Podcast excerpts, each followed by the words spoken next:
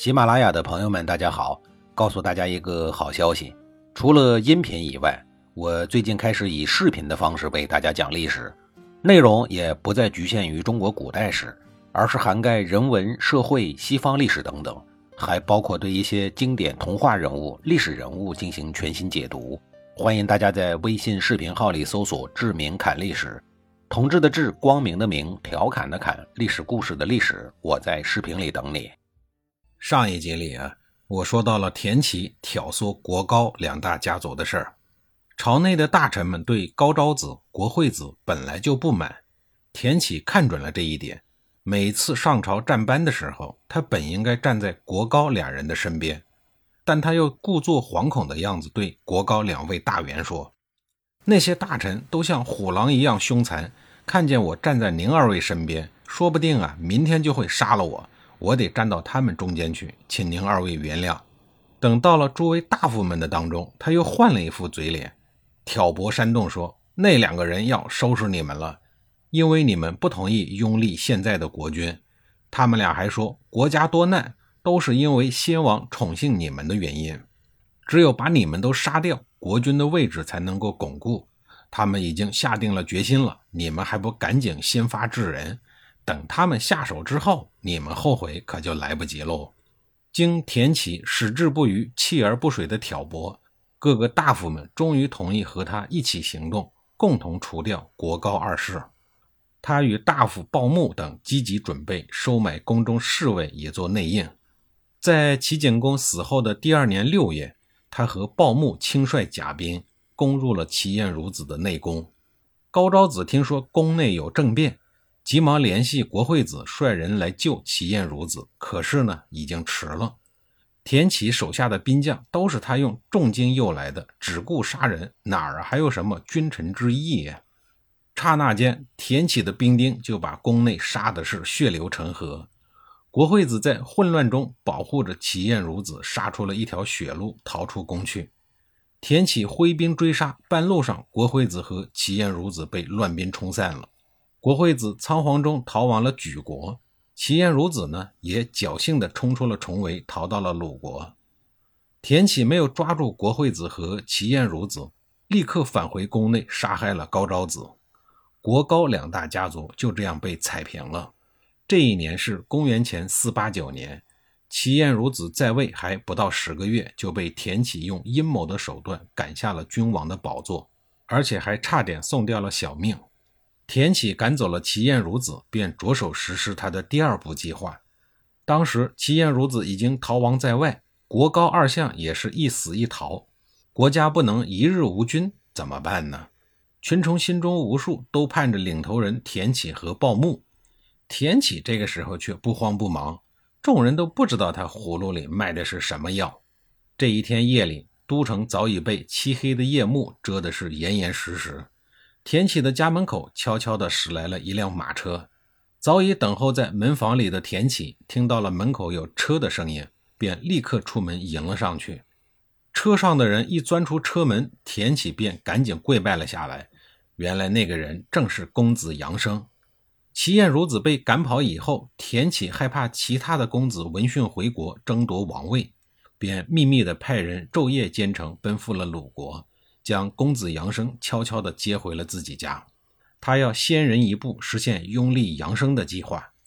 田启把杨生迎进家里以后，以君臣之礼来对待他，杨生十分的感动啊。田启说：“我们以前是好朋友，先王死后没有把你立为太子，我心里头一直不服，所以才联络各位大夫，共同推翻了齐晏孺子。这一次请您回来，想拥立您继承君位。”您可不要辜负了我的一片忠心啊！杨生自然是感激不尽啊，连忙说：“我如果成为国君，一定不会忘了你的恩情。”就这样，杨生在田启的家中暂时藏了起来。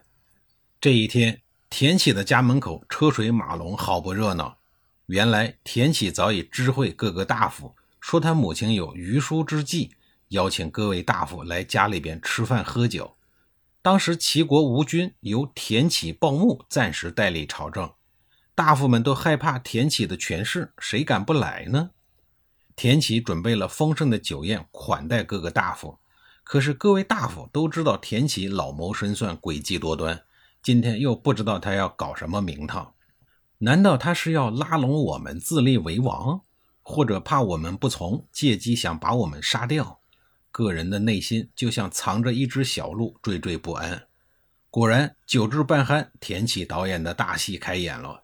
他先说：“齐国至今尚无君主，各位有什么高见呢？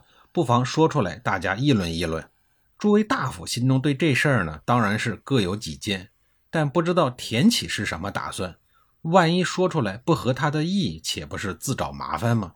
所以等了半天，没有一个人开口。